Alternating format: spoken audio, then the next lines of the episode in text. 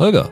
Hallo Rüdiger. Kevin Kostner hat auf Instagram und Twitter gezeigt, wie er das Paket mit seinem Golden Globe ausgepackt hat, weil er den ja nicht persönlich in Empfang nehmen konnte und hat das richtig zelebriert und da minutenlang drüber erzählt und alles Mögliche, was mich auf die Idee gebracht hat, dass Kevin Costner doch einfach einen dieser Unboxing YouTube Channels eröffnen könnte. Und was würdest du denn gerne ihn auspacken sehen?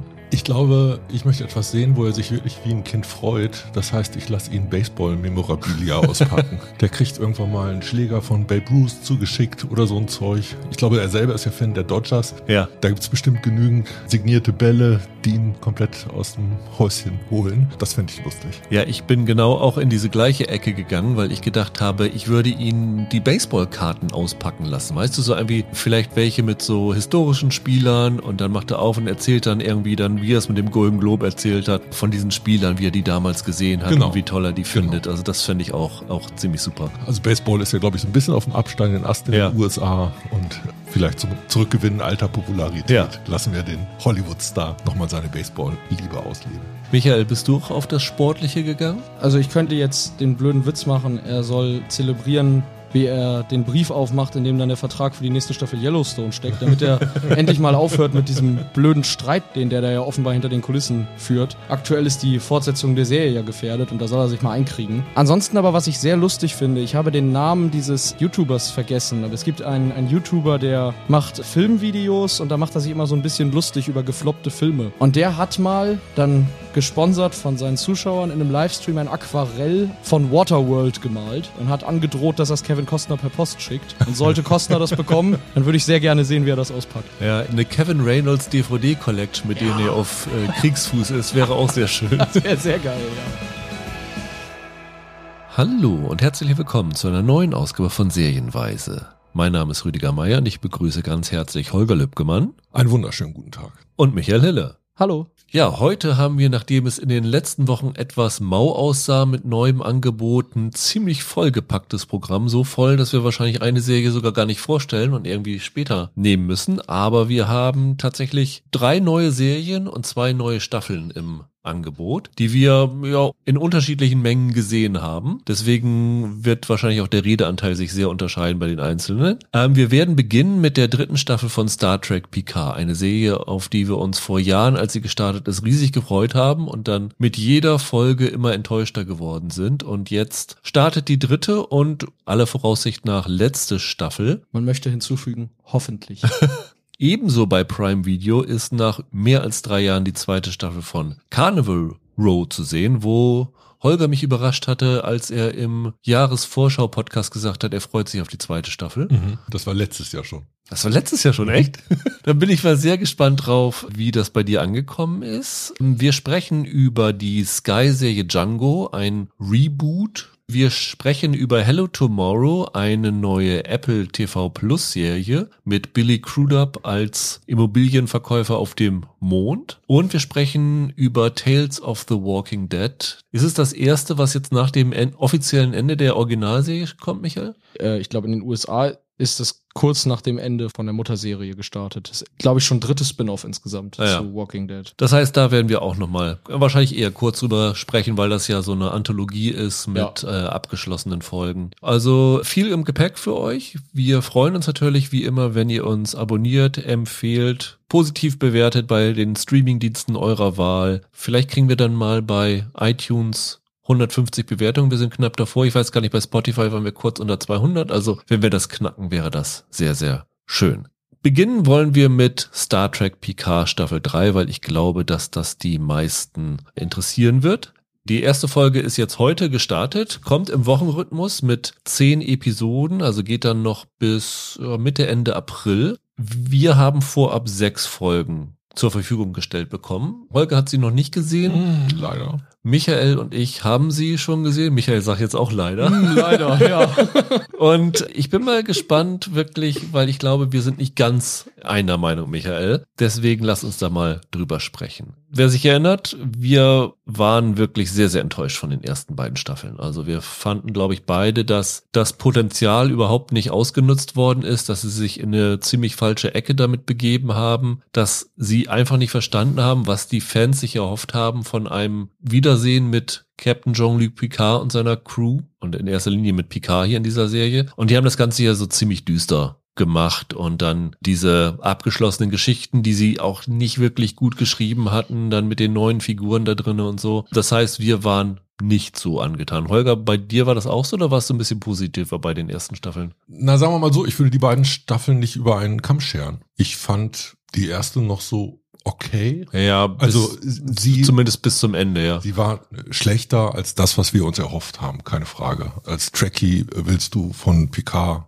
wolltest du was anderes haben. Bei mir kommt auch noch hinzu, ich glaube wirklich, dass Schauspieler ein Spielalter haben für ihre Rollen und das Ding kommt jetzt leider einfach zehn Jahre zu spät. Ich weiß nicht, wie alt Patrick Stewart mittlerweile ist. Sagen wir mal so, in Action-Szenen würde er mich nicht mehr überzeugen. Ja, mit 82 kann man das, glaube ich, verzeihen. Ganz genau. Ich finde, das ist so ein Geburtsfehler dieser Serie schon gewesen. Was ich aber eigentlich sagen wollte, ich fand die erste Staffel noch erträglich. Bei der zweiten Staffel wussten sie offensichtlich nicht, was sie wollen. Das Ding war sehr seltsam. Also das hat für mich nicht funktioniert und das hat überall eigentlich Kritik auf sich gezogen. Deshalb, ich finde, dass man zwischen der ersten und der zweiten unterscheiden muss. Und ich persönlich hoffe, dass die zweite der Tiefpunkt war und dass es jetzt wieder bergauf geht. Ja, das Lustige ist ja, man könnte jetzt meinen, sie haben mit der dritten Staffel ein bisschen reagiert auf das Begehren der Fans, weil Aber sie das ja, können sie ja nicht. Genau weil sie ja jetzt fast die gesamte Crew aus Star Trek The Next Generation zurückbringen, aber sie haben ja die Staffeln zwei und drei gemeinsam entwickelt. Genau. Also das war ja ein, Plan wohl angeblich. Die ist auch back-to-back -back gedreht ja, worden. Ja, genau. Das war wirklich merkwürdig, weil sie ja auch ich glaube, bis auf Raffi heißt sie doch. Genau. Jede Figur ersatzlos rausgestrichen ja. haben, die sie eigentlich mal original für diese Serie erfunden Exakt. haben. Also ja gut, der, der Rios ist im 21. Jahrhundert bequem gemacht in der letzten Staffel, aber Jurati und die, die sind ja alle für immer vergessen jetzt. Die sind weg. Ja, wie gesagt, sie versuchen jetzt wirklich alle zurückzubringen und machen das in dieser dritten Staffel so, dass Jean-Luc Picard mal wieder die Staffel auf seinem Weinsitz in Frankreich beginnt. Ja. Und ist eigentlich bereit für ein neues Leben mit seiner romulanischen Angestellten. ja. Mhm.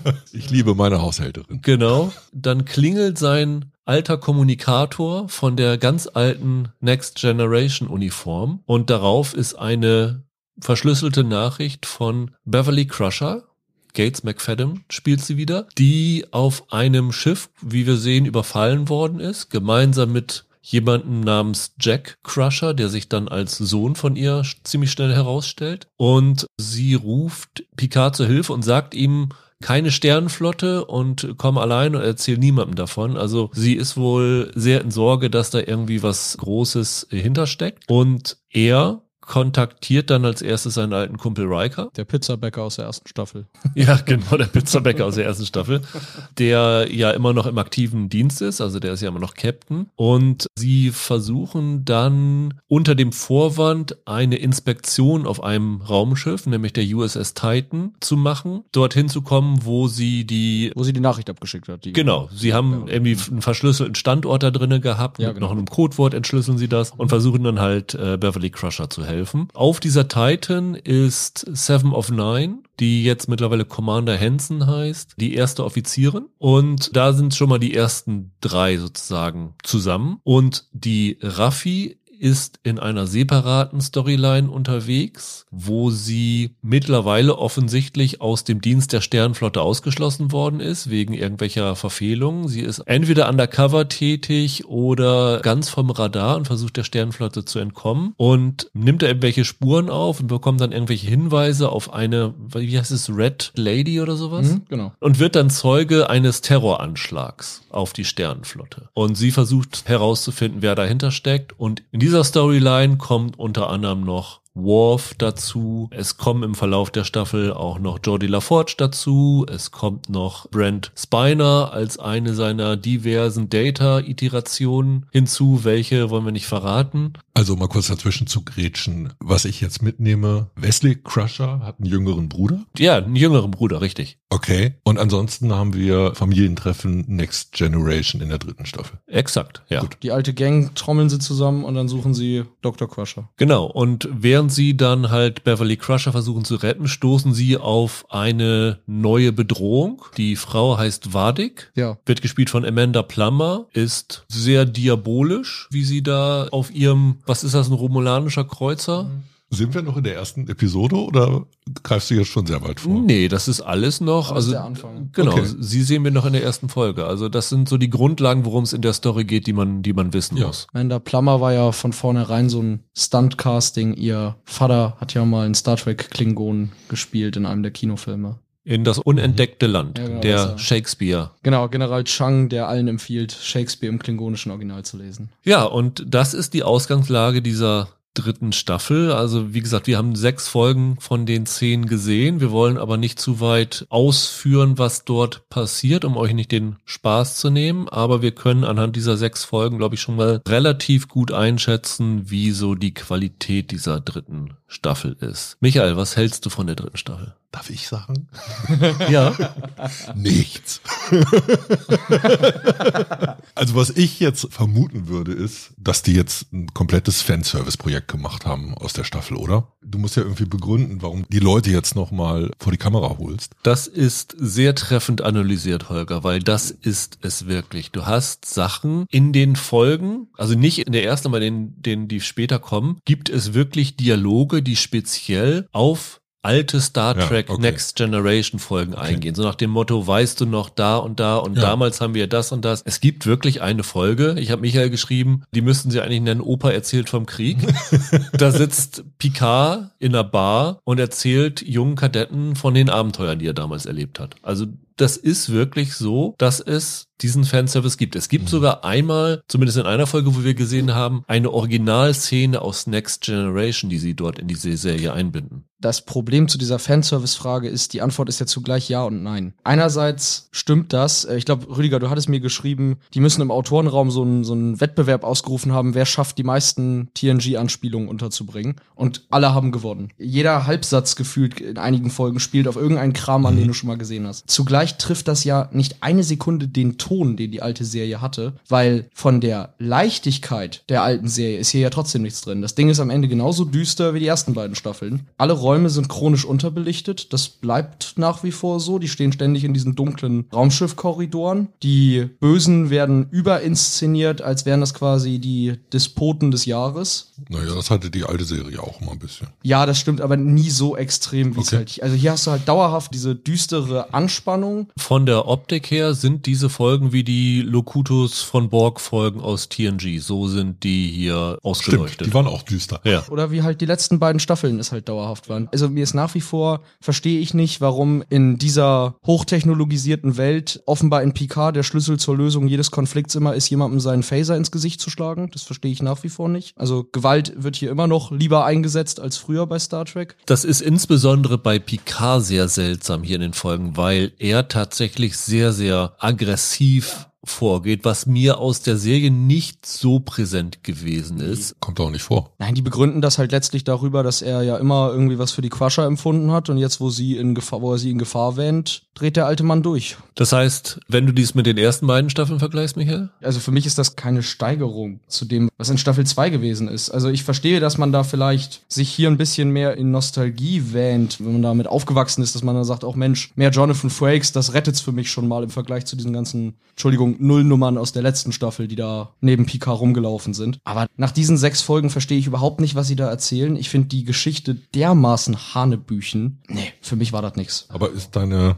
Erwartungshaltung zu hoch? Ich glaube nicht, weil ich habe eigentlich nach Staffel 2 ja wirklich gar nichts mehr Ja. erwartet. Für mich war das ja so ein Desaster. Naja, also in der Regel ist es ja, wenn wir über Fanservice sprechen, finden wir ihn fast immer negativ. Ja. Weil das immer so einen Beigeschmack hat, den Autoren ist halt nichts Gegenwärtiges eingefallen, das auf der Höhe des Serienerzählens heute stehen kann. Deshalb wird da so eine, so eine Zitatshow. Ich habe jetzt nach der zweiten Staffel das Gefühl, das ist ja vielleicht das Beste, was sie überhaupt damit noch machen können. Wieso das? Den Angang, den sie gewählt hatten bei den ersten Staffeln, der trägt nicht so richtig. Die Figuren sind so ein bisschen drüber. Achso, das meinst du, ja. Ein eins zu eins Aufleben dieser alten Serie werden die auch nicht mehr hinkriegen, weil mhm. also auch selbst wenn man wenn man heute diese alten Folgen noch mal guckt, mein Sohn ist so in dem Alter, dass ich äh, so ein Kram vor zwei drei Jahren mal vorgeführt habe, die sind auch schon so ein bisschen dated. Also ich weiß immer noch, was ich daran geliebt habe, was ich daran toll fand, aber das Serien erzählen ist halt heute an einem anderen Ort, an einem anderen Fleck. Und deshalb hätte ich so von der Überlegung erstmal das Gefühl, eine Fanservice-Staffel zu machen, ist vielleicht das Beste, was du mit dem Stoff heute noch anfangen kannst. Gegenrede dazu wäre Strange New World, dieser letzte Star Trek Neustart, die halt komplett diese Retro-Welle fahren, wo das funktioniert. Ich verstehe deinen Gedankengang und wahrscheinlich ist das auch wahr. Es ist wahrscheinlich dann doch besser, jetzt eine Staffel mit den ganzen alten Nasen zu machen und dann wirklich auf der Nostalgiewelle zu reiten, mhm. als dass ich noch eine Folge mit Jurati verbringen muss. Das, das, das mag alles stimmen. Gleichzeitig ist halt für mich die Frage, haben sie hier tatsächlich irgendeinen Fanwunsch befriedigt, wenn jetzt eben Jonathan Frakes und die ganzen anderen Nasen sich durch dieselbe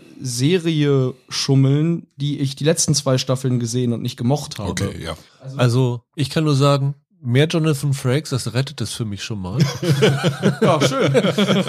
ja, nein, das, das verstehe also, ich ja auch. Ich muss tatsächlich sagen, ich bin auch nicht angetan von dieser dritten Staffel, aber ich sehe da schon deutliche Unterschiede zu den ersten beiden. Also ich finde, ähm, Alan Sepinwall im Rolling Stone hat was geschrieben, was ich eigentlich eins zu eins unterschreiben kann. Sein Fazit ist, die neuen Episoden können nicht als großartig bezeichnet werden. Abgesehen davon sind sie immer noch eine große, große Verbesserung gegenüber dem, was Picard bisher gemacht hat. Ich finde, die dritte Staffel ist definitiv die beste Staffel bisher. Und ich habe mich beim Gucken erwischt dabei, dass ich gedacht habe, wenn ihr das hier mir als erste Staffel von Picard präsentiert hätte, wäre ich vielleicht ein bisschen hoffnungsfroher gewesen. Jetzt das in der dritten Staffel, wo ich schon so viele negative Erinnerungen an Picard habe, wo ich denke, ja, ich habe jetzt so viel negativen Ballast im Kopf, dass das, was ihr jetzt mir hier bringt, das nicht wieder wettmacht, was ihr damit angestellt habt. Und das, was Michael sagt, stimmt. Die haben sich jetzt mit dieser Erschaffung dieser Welt in eine Ecke geschrieben, wo sie halt wirklich nicht so in dieses Retro-Fernsehen von dem Alten zurückkehren konnten, sondern jetzt irgendwie, um sich nicht stilistisch komplett zu unterscheiden, in diesem Düsteren halt bleiben müssten und jetzt mit diesen Figuren, die man lieb gewonnen hat, quasi dieses gleiche Universum befüllt, was man eigentlich nicht mehr sehen mhm. will. Und das ist halt ein Problem. Ich war hier immer bei einigen Szenen unglaublich gelangweilt von. Ich fand einiges wirklich katastrophal. Ich habe aber zwischendurch immer Szenen gehabt, wo ich dachte, ach, das ist jetzt ganz gut. Das reicht für mich nicht, um eine Star Trek Picard-Serie zu rechtfertigen. Das will ich mhm. nochmal unterstreichen. Aber es gibt gut gemachte Actionsequenzen und es gibt halt immer noch die Dynamik zwischen den alten Figuren, die wirklich noch ziemlich gut ist. Also ich war wirklich immer happy, wenn ich Jonathan Frakes und Patrick Stewart zusammen gesehen habe. Die haben sich immer noch so ein blindes Verstehen. Das klappt super mit mhm. denen. Ich habe aber auch mit dieser Folge verstanden oder mit dieser Staffel verstanden, warum sie nicht von vornherein das ganze alte Cast zusammengebracht haben, weil da sind Leute dabei, die schauspielerisch echt nicht mehr so richtig gut sind. Und wahrscheinlich das auch nie waren, nur damals in TNG äh, zu der Zeit, wo das TV-Niveau noch ganz, ganz anders war, ist es halt nicht besonders das negativ aufgefallen. Jetzt ein bisschen so, als ob du eigentlich keine Namen nennen willst. Äh, genau, das ist so, ja. Okay. Aber ich finde, man merkt das da schon. Und ich bin wirklich froh, dass sie diesen ganzen alten Cast eliminiert haben. Ich habe so ein bisschen den Verdacht, ich weiß nicht, wie es dir ging, Michael. Mit Raffi hätten sie das eigentlich auch machen können? Ja, ich verstehe gar nicht, was die da macht. Also zumindest ja. die ersten paar Folgen hat sie ja wirklich ihren separaten Handlungsbogen. Und wenn Worf da nicht rumlaufen würde, würde einen der halt gar nicht interessieren. Also es braucht auch viel zu lange, bis die Serie mal anfängt, diese Handlung mit der anderen Geschichte in der Staffel zu verbinden. Das finde ich nämlich auch. Dieser Handlungsstrang wabert so nebeneinander her und man will ihn eigentlich nicht wirklich sehen. Man will dann eigentlich zu diesem Haupthandlungsstrang zurück. Worf hingegen, also Michael Dorn, ist eine echte Bereicherung für die Serie. Okay. Das ist meiner Meinung nach von den Rückkehrern aus der alten Serie der heimliche Star. Der ist super. Was vielleicht auch daran liegt, weil er ja in seiner Klingonenart sehr wortkarg ist und das eher so physisch macht. Aber die Figur hat wirklich sehr, sehr gut funktioniert, fand ich. Die neuen Figuren, die sie jetzt hier einführen, abgesehen von den alten Track-Figuren, die sind aber hingegen wieder ein absolutes Desaster. Das ist eine Katastrophe, was sie sich dahin wieder haben einfallen lassen. An wen denkst du speziell außer Amanda Plummer? Amanda Plummer ist ganz, ganz schlimm. Ja das ist so ein hemmungsloses Overacting, das ist so ein Klischee-Bösewicht, die dann irgendwann mal diabolisch lacht und irgendwelche Grimassen zieht, da während sie auf dem Bildschirm ist. Das ist ganz schlimm. Amanda Plummer hat mich an diese Morgen-Cartoons die samstags bei Kabel 1 liefen, erinnert. Die könnte aus einer Darkwing Duck Folge oder so rauskopiert sein, ja. Die geht gar nicht. Also da bin ich immer froh gewesen, wenn man sie ein bisschen aus den Augen verloren hat. Und letzte Woche hatte ich schon den Ed Speliers erwähnt, der ja bei You dabei gewesen ist, als dieser Bürgermeisterkandidat, der jetzt hier diesen Jack Crusher, also den Sohn von Gates McFadden spielt. Den finde ich auch nicht besonders gut der hat mir nicht gefallen. Ich fand, was da mit dieser Figur passiert, extrem vorhersehbar. Wobei man fairerweise sagen muss, sie legen da in Folge zwei auch schon die Karten auf den Tisch, was mit dieser Figur ist. Also das bauen sie nicht so als Riesenmysterium auf. Das Problem ist auch hier, ich sag jetzt extra nicht was, weil dann kann jeder Trekkie, der zuhört, sich es ja sofort denken. Aber der ganze Hauptplot dieser Staffel ist die auf zehn Folgen langgestreckte Version einer alten Track-Geschichte, die sie jetzt quasi eins zu eins nochmal erzählen, nur in langsamer. Und dadurch ist es dann relativ schnell vorhersehbar, vorhersehbar, wo wir alle mit den verschiedenen Figuren enden werden, wer was will, was die Motivation des Schurken oder der Schurkin ist hier in diesem Fall und so weiter. Also, wie gesagt, jeder, der als Trekkie nach zwei Folgen denkt, hey, das ist ja wie in, genau, es ist wie in, aber Q taucht nicht auf. Nee, Q Nein. ist ja in der letzten Staffel weg der gewesen. Der hat ja in der letzten Staffel Picard eine reingehauen und dann aufgehört, ja. Nee, also sie haben jetzt wirklich, würde ich sagen, mit dieser Staffel alle zurückgebracht, die Fans aus der alten Serie lieben. Ich finde, man kann froh sein, wenn sie mit dieser dritten Staffel enden. Ich finde, es geht gemessen an den ersten sechs Folgen halbwegs harmonisch zu Ende. Ich habe immer noch ein bisschen Sorge, dass sie mit den letzten vier Folgen nochmal wieder richtigen Müll bauen, weil bis jetzt war es so, dass die Enden der Staffeln immer ein ziemlicher Reinfall gewesen sind. Das hatte Discovery das Problem, das hatte Picard das Problem. Die schaffen es nicht, diese übergreifenden Handlungen zu einem vernünftigen Ende zu bringen. Also die, das Potenzial, dass sie das hier richtig vergurken, ist auch, finde ich, sehr, sehr hoch. Aber am Ende werden, glaube ich, alle Fans zufrieden sein der alten Serie, weil man wirklich nochmal die alten Helden zurückbekommt. Die Kritiken in den USA sind übrigens überragend, wobei man sagen muss, die Kritiken der ersten zwei Staffeln, die professionellen gegenüber der Fanreaktion gingen diametral auseinander. Trekkies sind dieses Mal auch wieder relativ entsetzt. Also alle von denen ich gelesen habe, die jetzt dann wirklich aus der Track-Ecke kommen, jetzt keine professionellen Kritiken, sondern irgendwelche Track-Blogs oder so, die sind auch alle relativ entsetzt wieder. Es ist genau wie vorher. Die Kritiken sind jetzt vielleicht ein bisschen positiver als bei den letzten beiden Staffeln, aber eigentlich nimmt sich das ist nicht viel, finde ich. Also ich würde sagen, es ist die beste Staffel, aber es ist immer noch keine gute Sci-Fi-Serie und auch keine gute Star Trek-Serie und das ist halt ein bisschen schade. Aber Holger, du wirst wahrscheinlich trotzdem reinschauen, ne? Ja, ja, klar. Was für eine Wahl habe ich denn? ja, dann lass uns doch weitergehen zu der anderen Prime-Video-Serie, die ebenfalls heute startet. Da sind sogar die ersten zwei Folgen verfügbar und ich meine, dort läuft es auch so, dass jede Woche zwei Folgen kommen, so dass sie dann in vier Wochen durch ist. Das ist die zweite Staffel von Carnival. Row. Die erste Staffel ist im August 2019 gestartet, also fast dreieinhalb Jahre ist es her. Ich war damals ziemlich gelangweilt von dem Krams. Michael, du hattest, glaube ich, gar nichts von gesehen, ne, damals? Äh, doch, ich habe zwei Folgen davon gesehen, aber dann habe ich es abgebrochen, weil ich, glaube ich, in der Podcast-Folge nicht dabei war und ich es nicht spannend fand. Und ich habe jetzt auch in Staffel 2 nur halbe Folge reingeguckt, muss aber zugeben, wenn man halt Staffel 1 nicht ganz gesehen hat, dann... Ist man da ein bisschen verloren. Ich habe nicht verstanden, worüber die alle reden, deswegen hat es wenig Sinn ergeben. Und Holger, du warst positiv eingestellt gegenüber oder warum hattest du so eine Vorfreude auf diese zweite Staffel? Also in dem Jahr, als das rausgekommen ist, war das so ein bisschen mein Guilty Pleasure. Mir ist durchaus klar, dass an der Serie nicht alles gut ist, aber dieses Worldbuilding hat mir gefallen. Ich finde die Grundidee, letztendlich aber auch die Ausstattung, die Umsetzung überraschend gelungen. Das ist ja wie so Steampunk Fantasy, wo sie das viktorianische England dann halt mit Elfen, Trollen, Feen bevölkern. Und das ist für mich überraschend gut aufgegangen. Das war eine dieser Serien, wo ich schlicht und einfach Spaß hatte zuzuschauen, wo ich Spaß hatte an den, an den Kostümen. Wenn du so eine Welt auf Analogien aufbaust. Wir haben ein historisches Vorbild und wir haben jetzt eine, eine Erzählidee, was für Wesen wir da unterbringen, dann finde ich es einfach, einfach schön, wie das, was wir aus der viktorianischen Zeit kennen, genommen wurde und benutzt wurde und hier eingearbeitet wurde in diese Serie. Das hat für mich überraschend gut funktioniert. Ich glaube, wir müssen nach dreieinhalb Jahren noch mal kurz, glaube ich, erklären, worum es geht. Du hast ja eben schon gesagt, es hat eine Steampunk-Ästhetik und der Auftakt dieser Serie ist, dass es ein Feenreich gibt, wo wir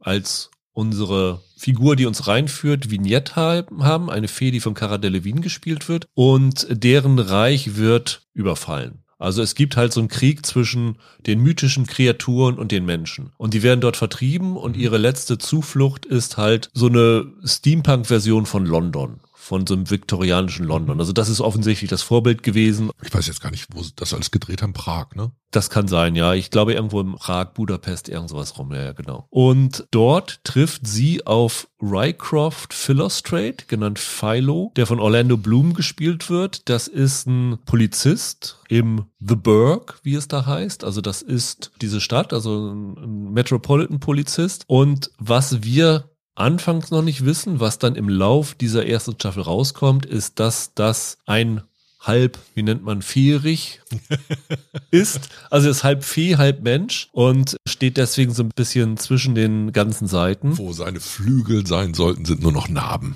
Ja, und dann gibt es halt einen Kriminalfall, also es gibt verschiedene Morde, die der Philo halt ermittelt und unterschwellig kommt da immer der Fremdenhass durch. Also es gibt dann halt immer diesen Konflikt, dass die Menschen halt diese mythischen Kreaturen hassen und das spitzt sich im Verlauf dieser ersten Staffel so extrem zu, dass es am Ende ja so eine Apartheid in dieser Stadt gibt. Ja, das ist eine Fantasy-Serie über Rassismus. Ich glaube, das kann man wirklich sagen. Und am Ende sind die Feen eingesperrt oder diese mythischen Wesen im Warschauer Ghetto. Ja, genau. Und jetzt setzt diese zweite Staffel eigentlich unmittelbar nach der ersten ein. Das ist, glaube ich, kein großer Zeitsprung. Ja, ich glaube auch. Also für all die, die das vor ein paar Jahren gesehen haben und Angst haben, da nicht mehr hinterherzukommen, es gibt zum Glück zum Anfang der ersten Folge einen ziemlich ausgiebigen Rückblick. Ich glaube fast fünf Minuten lang. Äh, der einem nochmal alle Figuren in Erinnerung bringt, dass man eigentlich wieder hinterherkommen sollte, selbst wenn man das Gefühl hat, den Plot einigermaßen vergessen zu haben. Man muss auch sagen, diese zweite Staffel ist jetzt schon bestätigt die letzte Staffel, also die mhm. Geschichte wird damit zu Ende erzählt. Es wirkt so ein bisschen, als ob Amazon zumindest den Anstand gehabt hat, zu sagen, okay, wir wollen den Leuten, die das geschaut haben, ein rundes Ende bringen, aber ich glaube, so der richtige Erfolg, den sie sich davon versprochen hatten, war das Ganze nicht und das ist jetzt vielleicht auch deswegen nur so ein Nachklapp ist. Da bin ich mir aber nicht so richtig sicher. Also ich glaube, diese erste Staffel, die hat wirklich eine Welle gemacht. Das war echt ein Fan-Favorite. Also, keine Ahnung, so die Blase, in der ich ich unterwegs war. In den Feen-Nightclubs ja. war das ein Riesenhit. Äh, genau. In meinem Freundeskreis haben es auch einige gesehen. Ja, deshalb, ich glaube nicht, dass das erfolglos war. Ich glaube, die haben wirklich das riesige Problem gehabt, dass Corona denen dazwischen gekommen ist. Das stimmt schon.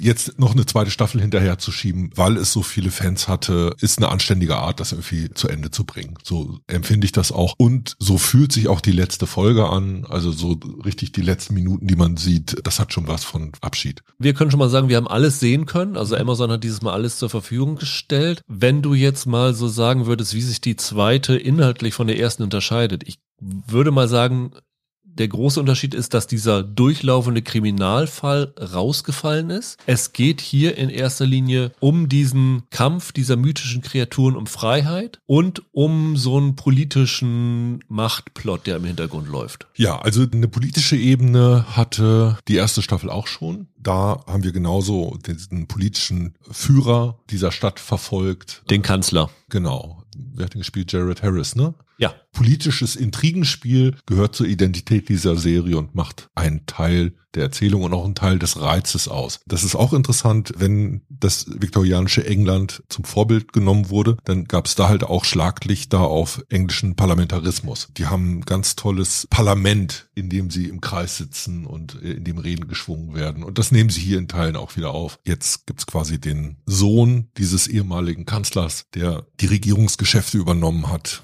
und dieser Kriminalfall ist abgelöst worden vom Widerstandskampf der Resistance. Die Feen leben eingesperrt in diesem Ghetto unter unerträglichen Bedingungen und starten so eine Art, ja, Widerstandskampf. Was man bei diesem politischen Plot noch sagen muss, ist, dass sich dieser Philo ja auch als Sohn von dem Kanzler entpuppt hatte in der ersten Staffel. Ja, genau. Das ist der menschliche Anteil von ihm. Ich glaube, das war, muss wirklich relativ spät in der Staffel gewesen sein. Das ist wahrscheinlich Erkenntnis der letzten oder vorletzten Folge gewesen. Ja. Und es geht jetzt auch ein bisschen darum, ob er daraus politisches Kapital schlagen kann oder nicht und wie er sich verhalten soll. Die beiden Hauptfiguren, die wir haben, sind in der ersten Staffel ein Paar geworden. Das wird hier vorgeführt, allerdings unter schwierigen Vorzeichen, weil er innerlich immer noch ein bisschen Verbindung zu dieser Stadt hat, weil das für ihn einfach dieser, dieser Lebensort ist und seiner Freundin geht's eher darum, unter welchen Bedingungen ihre Artgenossen da gerade leben. Ja, vor allen Dingen ist der große Unterschied halt, dass er sich frei bewegen kann überall und die Vignette genau wie alle anderen in diesem Ghetto eingesperrt ist. Ja. Und dort gründet sich dann auch so eine Widerstandsbewegung, also eine sehr offensive Widerstandsbewegung, die dann mit Terroranschlägen und so versuchen, auf sich aufmerksam zu machen. Genau. Wenn du das jetzt mal so vergleichst mit der ersten Staffel, wenn du dich dann noch richtig dran erinnern kannst, wie hält sich die zweite dagegen? Ich habe ja gesagt, eine Stärke war für mich das Worldbuilding. Deshalb fühlt sich eine zweite Staffel automatisch immer anders an, weil ein Großteil dieses Worldbuildings abgeschlossen ist. Das gereicht dieser zweiten Staffel ein bisschen zum Nachteil. Ich fand die erste faszinierender. Ich finde auch, dass sie mit den Figuren nicht mehr ganz so viel anzufangen wissen. Diese Vignette fand ich wie eine tolle Figur. Also diese Feenwesen. Ich finde die Masken zum Beispiel richtig toll und diese getricksten Flügel. Gibt ästhetisch wahrscheinlich sehr viele unterschiedliche Arten, wie man das aufziehen könnte. Und ich finde, die haben das richtig toll und überzeugend gemacht. Ich habe paar Probleme teilweise mit den Tricks in dieser zweiten Staffel.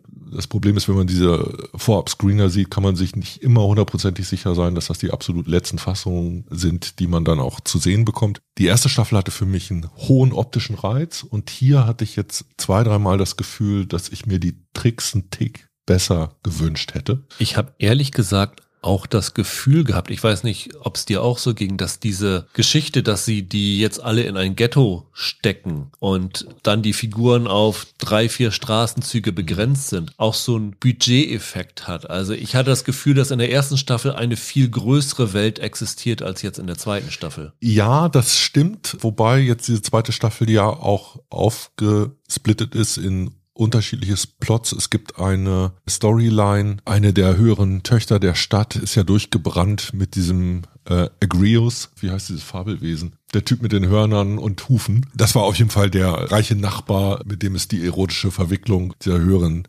Tochter gegeben Pucks, hat. oder? Puck. Und die beiden äh, haben am Ende der ersten Staffel die Burg verlassen. Genau, wollten ja sozusagen die USA-Überfahrt machen, sind auf ein Schiff gegangen und wollten abhauen, richtig. Durchgebrannt, genau. Und die sind an einem Ort gelandet namens Ragusa, was ein bisschen komisch ist, weil das ja der historische Name von Dubrovnik ist. Dubrovnik ist damit nicht gemeint, aber es ist auch eine idyllisch gelegene Hafenstadt, nur das Idyll existiert dort nicht mehr. Eigentlich hat dieser Agrius da Handelsbeziehungen hin und das war ein Ort, wo die unterkommen wollten, waren halt unterwegs mit einer Schiffspassage dahin und stellen dann fest, dass dieser Ort quasi übernommen wurde vom New Dawn, auch so eine Art Widerstand. Das sind quasi die Revolutionäre der Zeit wie überhaupt das Ganze auch wieder eine politische Erzählung ist. Man hat schon das Gefühl, es gibt die Kapitalisten auf der einen Seite und es gibt die äh, Sozialisten, die sich, keine Ahnung, im Stil der Novemberrevolution erhoben haben und die neue große Bedrohung sind. Ich hatte vorhin gesagt, es gibt keine Krimi-Geschichte, wobei das tatsächlich nicht so ganz stimmt. Es gibt ja noch so eine kleine Krimi-Geschichte. Es gibt ja noch ja, so eine Art Monster, das dort umhergeht, wo sich niemand erklären kann, wie so Leute ums Leben kommen, weil das so ganz seltsame Todesfälle sind. Es gibt dann auch,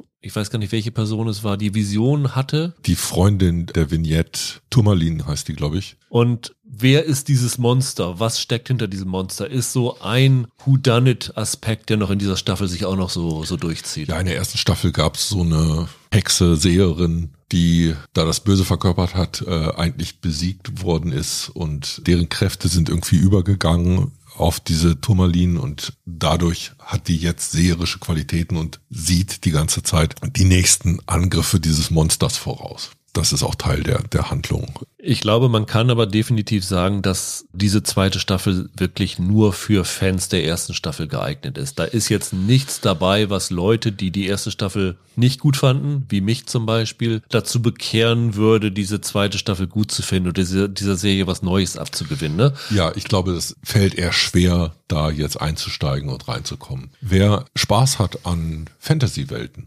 und wer Spaß hat an Fantasy mit politischen Untertönen, die gibt's hier nämlich en masse. Kann er ruhig mal reingucken, falls er die erste nicht gesehen hat, weil ich finde die nicht übel. Das ist aller Ehren wert, was das Worldbuilding angeht. Sie hat ihre Schwächen. Sie geht nicht komplett auf. Es gibt zwischendurch Durchhänger. In diesem Fall ist es jetzt, es gibt eine total irre, richtig geile Folge. Ich glaube, die fünfte war das. Von der war ich richtig geflasht, wo ich dachte, okay, jetzt habt ihr aber den Schalter umgelegt. Naja, wir kennen das alle, dass es irgendwie manchmal so Serien gibt, die sind okay und dann kommen plötzlich 60 Minuten, die dir als irrwitzig gut vorkommen. Und das war bei mir in dieser Staffel zum Beispiel die fünfte Folge. Ich habe bei mir einfach das Problem, ich konnte von Anfang an mit diesen beiden Hauptfiguren nichts anfangen. Ich mochte die Orlando Bloom Figur nicht, ich muss, mochte die Cara Delevingne Figur nicht und dann hast du es echt schwierig in diese Serie reinzukommen. Mein Problem war damals auch, ich halte die Cara Delevingne einfach für keine sonderlich gute Schauspielerin und das hatte ich bei Carnival Row dann auch gleich zu Beginn wieder das Problem, dass ich mich mit ihr nicht anfreunden kann. Ich verstehe aber, was Holger meint und ich finde jetzt als Außenstehender, wenn ich nur so zuhöre, einerseits Kudos, dass sie das überhaupt nochmal dass sie da eine zweite Staffel machen, dass sie den Leuten das gewähren und das nicht irgendwie verenden lassen. Und andererseits, ich verstehe den Reiz. Also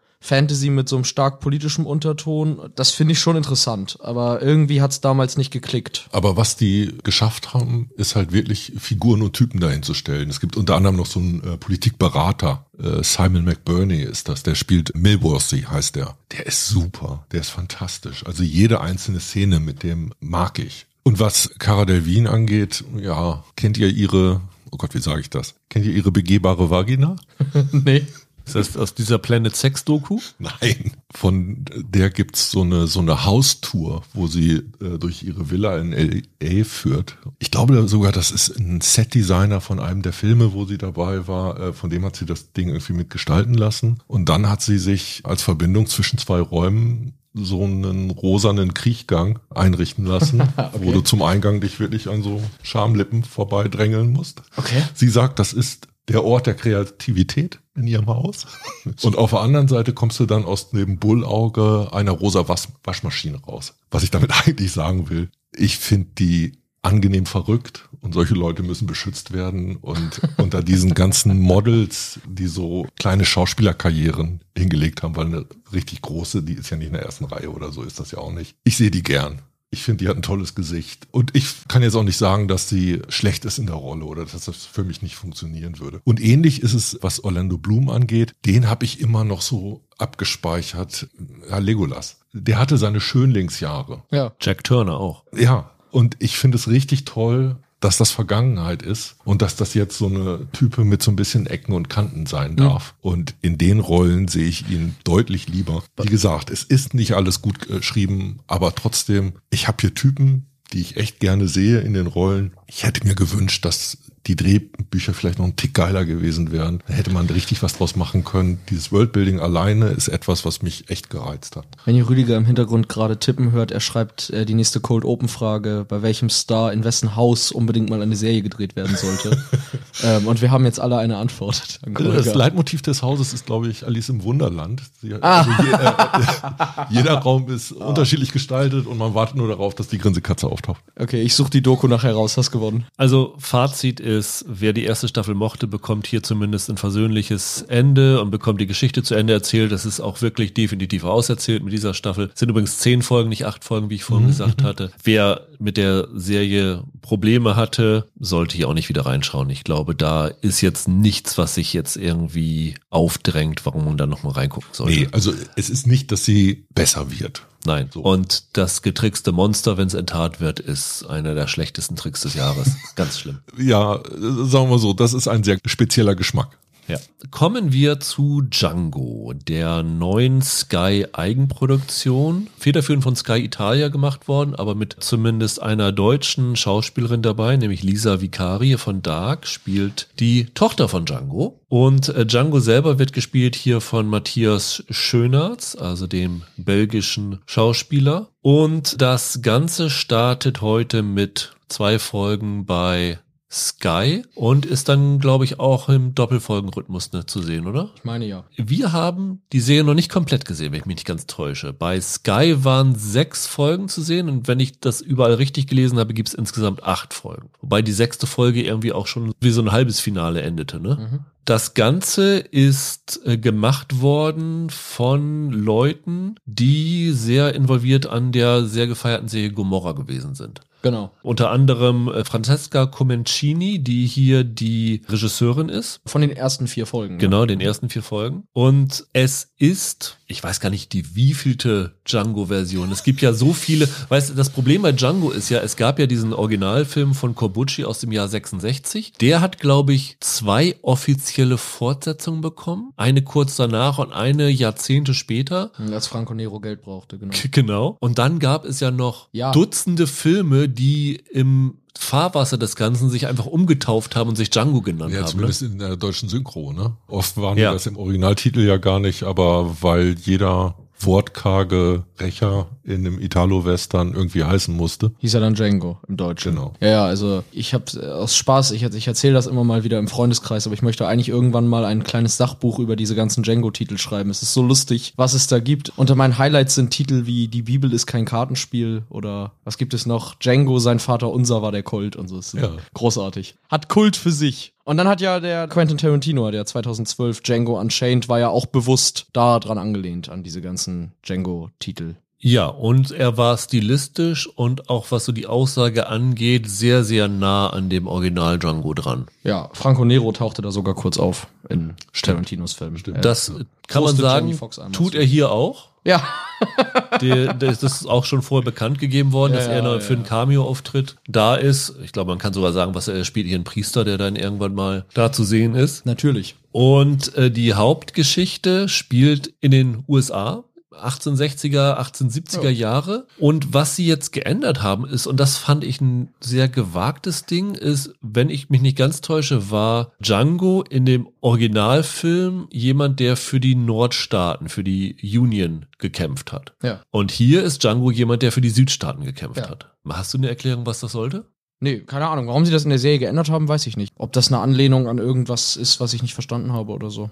Aber nochmal eine Frage von mir. Das ist jetzt eine italienische Produktion? Ja. Das ist eine europäische Koproduktion oder so? Äh, oder, ich glaube? Sky, Sky Italia steckt da hauptsächlich hinter, aber ich glaube, die Franzosen sind noch mit. Genau, Kanal gell? Plus ist auch noch dabei gewesen. Genau. Ja. Okay. Und gedreht wieder in Spanien oder wie? Nee, ich meine, die haben in äh, Rumänien gedreht, wenn ich mich nicht ganz täusche. okay. Also ein bisschen äh, dort im Osten wieder. Und der Hauptschauplatz von dem Ganzen ist ein Ort namens Neu-Babylon, die regiert wird von einem Mann namens John Ellis, der von Nicholas Pinnock gespielt wird. Und dort taucht eines Tages ein mysteriöser Fremder ohne Namen auf. Bei einem ja, Boxwettkampf, so ein Untergrund-Boxwettkampf. Und dann wird er nach seinem Namen gefragt und er sagt, Django.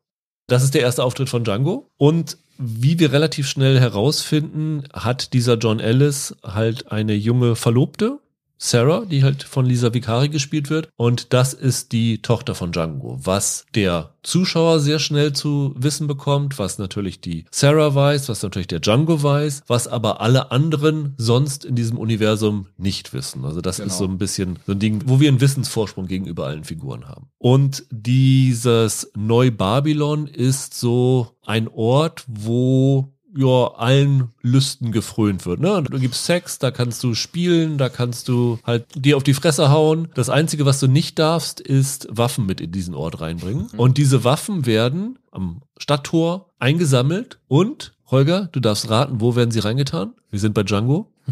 Ein Sarg?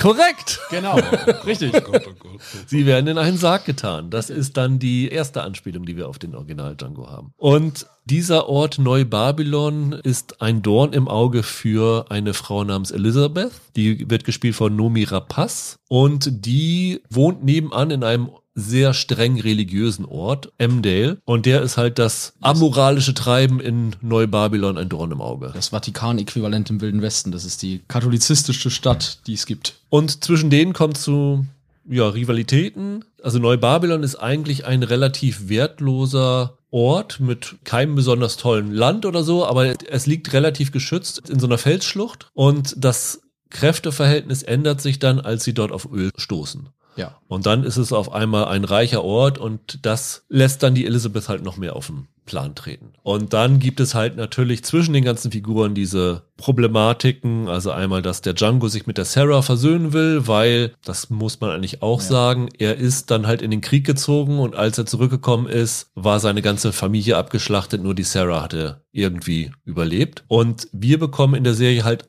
immer im Wechsel diese aktuelle Geschichte und halt auch immer wieder diese Vorgeschichte, bevor er in den Krieg gezogen ist, was im Krieg passiert ist, etc. alles äh, erklärt und bekommen dann nach und nach auch dadurch mit, was so hinter dieser Rivalität zwischen diesem John Ellis und der Elizabeth steckt, was ja wofür der Django Vergebung haben will und so andere Fragen, die die Serie immer mal ein bisschen offen lässt. Ich habe, muss ich sagen, den Original Django nie gesehen. Michael, hast du den gesehen? Mhm.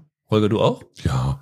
Seid ihr große Fans von dem Ganzen? Ich weiß, was am Italo-Western interessant ist. Mich als Fan zu bezeichnen, wäre echt zu viel. Bei mir passt's. Ich liebe Italo-Western. Also gerade explizit Corbucci und Leone. Von daher. ja, Leone habe ich ja auch fast alles gesehen, aber Corbucci habe ich nie gesehen irgendwie. Ja, was hat den Original Django so stark gemacht? Naja, was den abgehoben hat von sogar von anderen Italo-Western war, nicht nur der hat diesen bitteren schwarzen Humor, den Corbucci hat und den andere Filme aus dem Genre vorher zumindest vor Django noch nicht in der Form hatten, sondern der Corbucci war knallharter Linker und hat dementsprechend sehr viel politischen Subtext in seinen Filmen drin gehabt. Und das ist halt auch in, in Django so. Du merkst halt, dass der ein Soziologe war, letztlich. Ja, aber ich glaube, der Erfolg hängt nicht mit dem politischen Subtext zusammen. Ja, mag sein, aber das hebt den halt ab von vielen anderen Italo-Western, an die, die du, wenn du die heute guckst oder so, das unterscheidet ja. Corbuccis Filme von anderen. Erfolgreich waren die, weil die letztlich cool und brutal waren. Genau. Also ich glaube, das war halt eine Form von Zynismus, der da drin mhm. steckte, den du eigentlich im Western in der Form nicht gesehen hattest bis mhm. dahin. Das war eine neue Geschmacksrichtung und die war ein paar Jahre lang cool, das stimmt.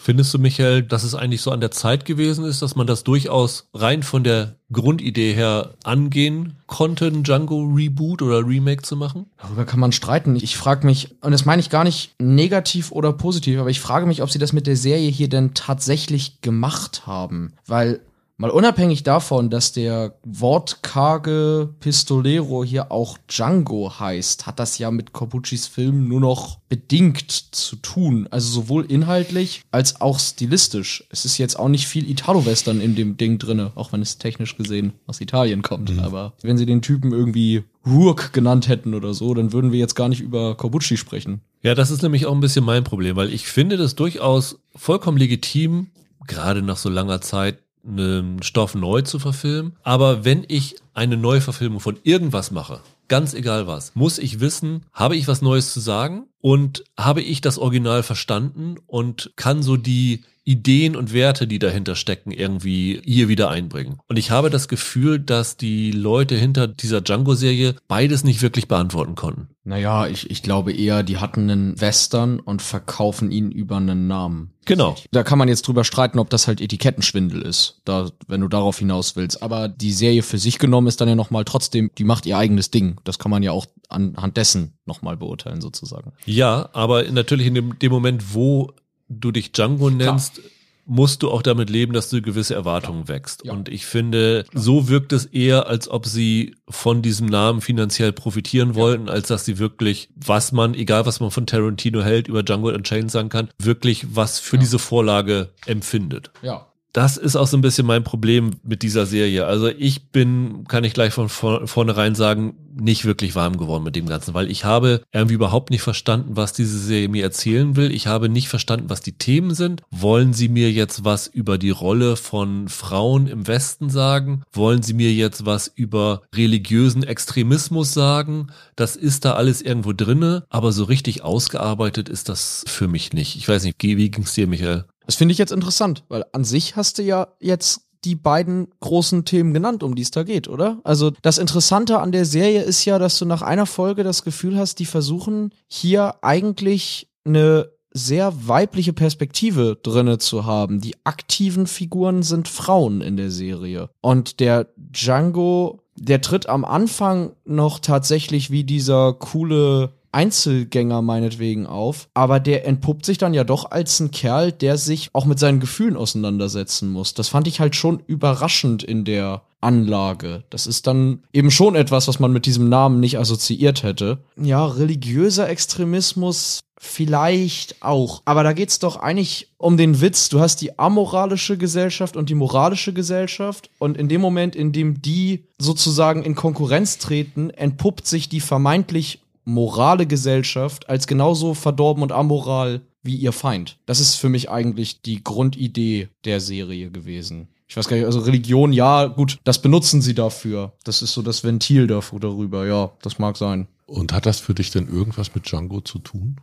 Ob das was mit Django, also mit Corbucci zu tun hat? Nicht so wirklich, nein. Also ist es eine Form von Etikettenschwindel? Ja, total. Also was okay. hier zum Beispiel vollkommen drinne fehlt, ist der schwarze Humor, der Django ausgezeichnet hat. Also richtig, die, ja. die ist sehr, sehr humorarm, die Serie. Also ich glaube, in den sechs Folgen gab es nicht einmal was zu lachen, oder? Ja, wenn du es, wenn du es negativ sagen willst, ist sie schwerfällig und ja. wenn du es positiv sagen willst, ist sie melancholisch. Also irgendwo dazwischen bewegt die sich, ja. Das heißt, du kannst dem aber durchaus was abgewinnen, Michael? Also als Django-Serie im Bezug zu Corbucci ist das eigentlich Quatsch. Ich finde aber als Western-Geschichte für sich hat die Momente, die ziemlich gut sind. Ich finde tatsächlich alles, was sie mit der Titelfigur machen, wie sie den einführen und dann nach und nach aufbrechen, so dass der eigentlich eine ganz andere Figur wird über den Verlauf der Folgen. Das fand ich tatsächlich interessant. Ist jetzt nichts, was nicht schon mal gemacht wurde, aber das ist tatsächlich effektiv, wie sie es präsentieren. Und die Gegenüberstellung der verschiedenen weiblichen Figuren, das geht für mich auch auf. Also wie gesagt, da sind wirklich spannende Ideen und spannende Gedanken drin. Wenn ich was auszusetzen habe, dann, dass die ein bisschen zu langsam ist. Also ich glaube, jetzt, du hast gesagt, die sechste Folge am Ende fühlt sich schon so ein bisschen wie ein Finale an. Und eigentlich hätte es das auch sein können. Also wenn ich jetzt überlege, dass da nochmal zwei Folgen draufkommen, dann ist das eigentlich alles sehr viel an Handlungszeit dafür, dass man das sicherlich knapper mit derselben Effektivität auf die Bühne bringen könnte. Sie wiederholen sich dann irgendwann. Also mindestens zwei. Ich weiß gar nicht, ob es acht oder zehn sind. Da wird sicherlich noch einiges danach kommen.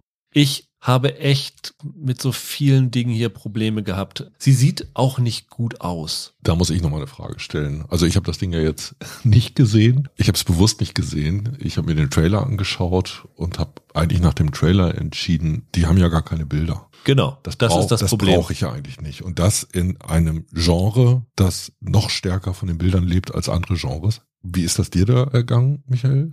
ich weiß, was du meinst. Gerade der, der Trailer wirkt tatsächlich ein bisschen hässlich. Im, Im Trailer haben sie gefühlt einige der hässlichsten Shots aus der Serie zusammengeschnitten. Das fand ich auch. Ja, besonders, warum soll ich eine Serie zu einer Kinofigur, die dann klein und schäbig aussieht? Das war so mein Eindruck. Überhaupt so diese Idee, wo ist denn da ein Serienplot drin? Ist für mich nicht vermittelt worden. Und ich schaue ja trotzdem rein, wenn sie mich dann abholen mit Bildern. Aber die hatte für mich der Trailer auch nicht, weshalb mein Interesse im Vorfeld schon erlahmt war. Also man muss wirklich sagen, was so die Bilder angeht, stinkt die Serie total ab, wenn du vergleichst, auch wenn dir die Farbgebung da nicht gefallen hat. Aber Michael, selbst du musst wirst sagen, dass The English visuell berauschend ist gegenüber dem hier. Es kommt jetzt natürlich drauf an, oder? Also ich meine, was die jetzt nicht haben hier bei Django sind irgendwie große, tolle Landschaftsaufnahmen oder so, wenn ihr das sucht. Das haben die nicht. Ich finde, sie haben aber auch keine guten originellen Kameraeinstellungen. Sie versuchen in der ersten oder zweiten Folge einmal so dieses Italo-Western Close-up von Augen einmal reinzubringen oder so. Mhm. Aber ansonsten ist das relativ unoriginell inszeniert, das Ganze. Was mich auch total stört ist, sie haben fast in jeder Folge eine Schießerei dabei, wo dann irgendwer in einem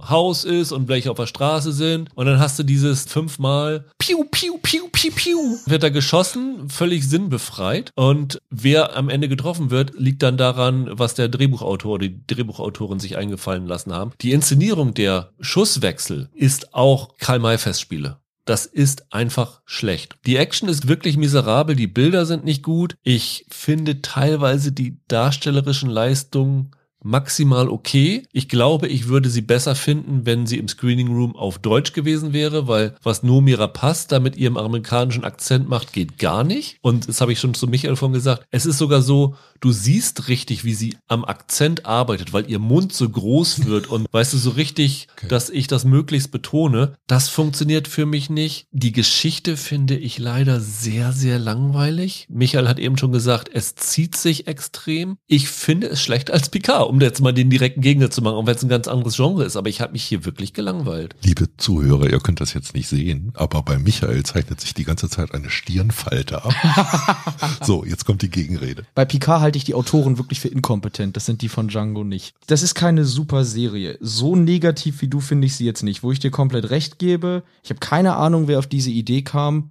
Nomi Wapass mit diesem Akzent sprechen zu lassen. Spätestens nachdem sie es zwei Minuten gemacht hat, hätte man sagen müssen, sorry, du kriegst sie nicht hin, red irgendwie anders. Es klingt fürchterlich und sie rutscht auch immer wieder in ihren eigentlichen Originalakzent. Ja. Auf einmal hörst du halt raus, dass sie Schwedin ist. Und das sollte so eigentlich nicht sein. Also deswegen hat man Hoffnung, dass es im Deutschen besser funktioniert. Ja, das ist unschön. Ich finde die Schusswechsel bei weitem nicht so schlimm. Das, also, was die Serie halt ist, ist, sie ist betont unglamourös. Sie ist fast genauso karg, auch wie sie dann geschnitten ist, wie ihre Hauptfigur auftritt. Das ist wahr. Aber gerade in zum Beispiel Dialogen, in denen die Figuren dann nur in sehr kurzen Sätzen miteinander sprechen, auch mit einer Pause oder so dazwischen, da vermittelt dir die Kamera Gedankenprozesse. Das kriegen die schon hin. Wenn die Kamera dann in einem ganz bestimmt ausgewählten Moment von der einen Person zur anderen rüberfährt, statt mhm. hart zu schneiden, dann wird dir was vermittelt damit. Also ich finde die visuell nicht einfallslos. Sie ist unglamourös, das stimmt. Und das ist für einen Western sehr ungewöhnlich. Insbesondere, wenn das Ding auf Django basiert und Kobuchi war, kann man jetzt vor allem halten, was man will, der hatte visuell schon Spaß mit dem, was er da macht. Und sie ist kein Pulp.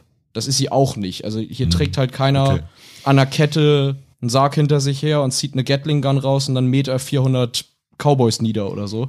Ich verrate dir aber schon mal, anhand der Bilder, die es für die Folgen gab, die wir noch nicht gesehen haben, ja. ist Django wohl in der letzten Folge mit so einem Maschinengewehr zu sehen. Das habe ich schon erwartet, dass sie das machen müssen. Ich verspreche dir, diese Szene wird ganz, ganz anders aussehen als in dem Kobuchi-Film. Er schießt mit Schlagsahne.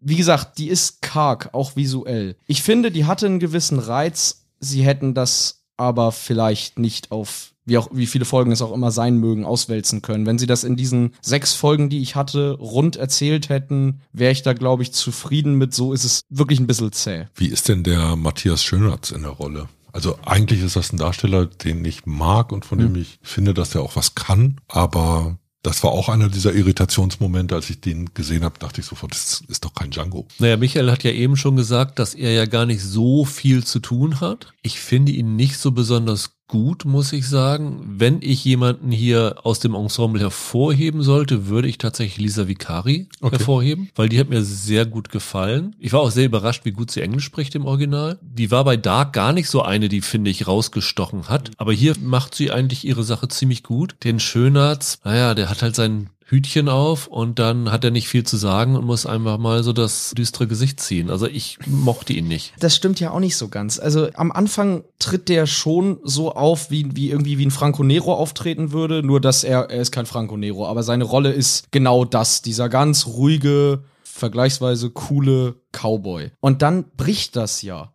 Der fängt jetzt nicht plötzlich eine Heultirade an oder so, aber da sind Brüche in diesem Marmorgesicht erkennbar und du merkst, der hat Emotionen und der kämpft gegen die an. Und dafür ergibt so eine Besetzung wie der Typ für mich schon Sinn. Ich finde durchaus, dass der das rüberbringt. Dass da quasi in ihm was ist, was da nicht sein darf, was er nicht zulassen will. Das finde ich schon gelungen gespielt. Es ist minimalistisch, aber es ist da. Und das ist eigentlich auch eine Rolle, die, wie ich finde, die was mit dem zu tun hat, was der sonst spielt. Ich finde das, fand das dann im Nachhinein schlüssig, den zu besetzen. Naja, aber wenn du eine Rolle hast, die ein bisschen zurückgefahren ist, auch was so die Screentime angeht, ja. und die sich in erster Linie dadurch auszeichnet, dass jemand was mit seinen Augen sagt, als ja. mehr als mit Worten, dann brauchst du halt auch dieses große Portion Charisma und Ausstrahlung. Und ich finde, die bringt Schönheits hier nicht so rüber. Gut, aber dieser Django ist kein Charismatiker. Das ist der ganze, also das ist der ganze Witz der Adaption, dass er sich ja nicht als das herausstellt, was man von dieser Rolle erwarten würde. Also die ganze Idee der Figur ist, dass der sich über die Folgen hinweg als jemand herausstellt, als den man ihn vorher nicht erkannt hat. Ich fand das, ich fand das in sich schon schlüssig, nur halt zu behäbig in der Präsentation. Es müsste schneller gehen. Also ich, ich werde da mal reingucken, aber was ich im Moment mitnehme, klingt das eher so, als ob das Django für Frauen dann ist. Weiß ich nicht. Das kann ich nicht sagen. Weiß nee, nicht. das würde ich gar nicht sagen. Es ist überhaupt kein Django, finde ich. Das ist das Problem. Man muss ja auch sagen, ich glaube, das war bei Kobuchi nie. Es wurde nie gesagt, wer hinter diesem Django steckt, oder? Seine wahre Identität. Das hinter ihm. Also zumindest im Originalfilm nicht in der Ausführlichkeit wie hier in der Serie. Also ich kenne die Fortsetzung nicht. Weil hier in der Serie bekommst du ja die Hintergrundgeschichte, du bekommst seinen echten Namen, bevor er sich selber Django genannt hat oder Django genannt wurde. Julian heißt er im Original, heißt er eigentlich. Und diese ganze Geschichte, die da reinfließt, dann hast du dann irgendwelche Szenen mit Comanchen und sowas alles in einer Ära, wo du 1883 hast, wo du The English hast, wo du 1923 hast, mit so einem stumpfen Django-Ding um die Ecke zu kommen. Nee. Vor fünf Jahren, als der Western noch tot war, hätte das vielleicht funktionieren können, aber jetzt sind die Ansprüche ganz, ganz anders, wenn du die anderen Sachen parallel dazu gucken kannst. Also ich sag mal so, ich finde das deutlich besser als du, aber wo wir uns einigen können, ist, ist ein Django in dem Sinne, ist es tatsächlich nicht. Und vielleicht wäre es ehrlicher gewesen, es halt einfach anders zu nennen. Julian. Julian, ja. Dann hätte es aber niemand angesehen. Wird es jetzt wahrscheinlich auch kaum einer, Okay. aber ja, guck da ehrlich gesagt mal rein. Also ich finde, es ist besser, als es bei Rüdiger wegkommt. Vielleicht finde ich es auch besser, als es ist, keine Ahnung, aber schaut mal rein. Und wenn ihr reinschaut, in der dritten oder vierten Folge steht Django auf einer Veranda, wo eine US-Flagge hängt und ich sag euch, zählt mal die Streifen der US-Flagge. Für mich passte das einfach nicht zusammen. Kommen wir zur nächsten Serie, Hello Tomorrow, eine Apple TV Plus Serie, die heute schon die ersten drei Folgen hat. Danach jeweils eine Folge im Wochenrhythmus bis zum 7. April, also zehn Folgen gibt es. Oh, Apple ist wieder bei seinem alten Ausstrahlungsmuster. So Ja. fing's doch mal an, ne? Das hat hier aber auch seinen Grund, weil ich finde, du musst die drei Folgen sehen, um wirklich zu verstehen, worum es hier in dieser Serie geht. Das braucht ein bisschen. Die Folgen sind allerdings alle nur 30 Minuten lang und es ist eine Science-Fiction ja, Dramedy, wie man so schön sagt, über einen Mann namens Jack Billings, der von Billy Crudup gespielt wird, der in einer Welt, die aussieht wie die 50er Jahre, nur die 50er Jahre mit einem Zukunftskick. Also du hast die Autos aus den 50ern, die aber fliegen können. Du hast Videotelefonie, aber nur in schwarz-weiß. Also das Ja. ist das, was man so als Retrofutur nennt. Ja, genau. Das ist das gleiche, was auch Steampunk eine Variation von ist. Eine vergangene Epoche nehmen und die futuristisch aufzumotzen. Und er arbeitet dort als Handelsvertreter, zieht von Ort zu Ort und was er macht, ist, er verkauft, wie man im Englischen sagt man Timeshares, einfach Immobilien, ne? Das ist ein Ja, nur Hausverkäufer. ganz besondere Immobilien. Genau, weil die sind auf einer Parzelle auf dem Mond und er verspricht halt den Menschen, dass sie dort ihr bisheriges trauriges Leben hinter sich lassen können und dort neu anfangen können. Hat in seinem Verkäuferteam noch Eddie, der gespielt wird von Hank Azaria, Shirley, die gespielt wird von Hanifa Wood und Herb, der gespielt wird von Deshaun Williams. Die ziehen halt von Stadt zu Stadt und sie landen in einem Ort, wo ein junger Mann ganz begeistert davon ist, nämlich Joey Porter, der gespielt wird von Nicholas Podany. Und dann macht der Jack Billings was ganz Ungewöhnliches. Er erklärt den Vertrag für ungültig und will diesen Joey dann lieber als einen weiteren Handelsvertreter für sein Team anwerben. Und es stellt sich relativ schnell raus, dass er wohl irgendwie ein besonderes Interesse an dem Joey hat, was so ein bisschen ein Anfangsmysterium des Ganzen ist. Was nicht ein Mysterium ist, weil sie das erstaunlich früh klarstellen, ist, dass er ein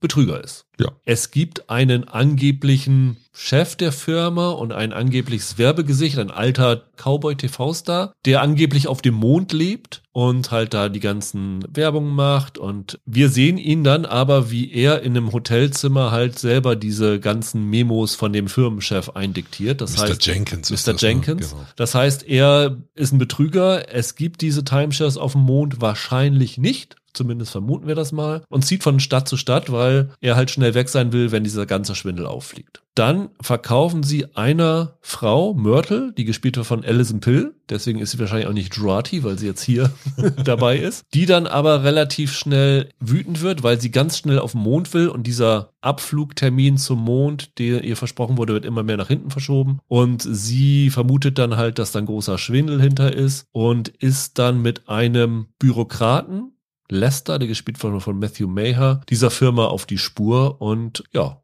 Dann geht es so ein bisschen darum, wird der Schwindel von denen auffliegen? Was will der Jack mit diesem neuen, mit diesem Joey? Und das ist eigentlich so die Hauptgeschichte von dem Ganzen. Und ich fand die Serie interessant, weil ich den Look ziemlich genial fand. Also ich habe echt eine Schwäche für diese 50er, 60er Jahre Ästhetik. Das hat was von Mad Men.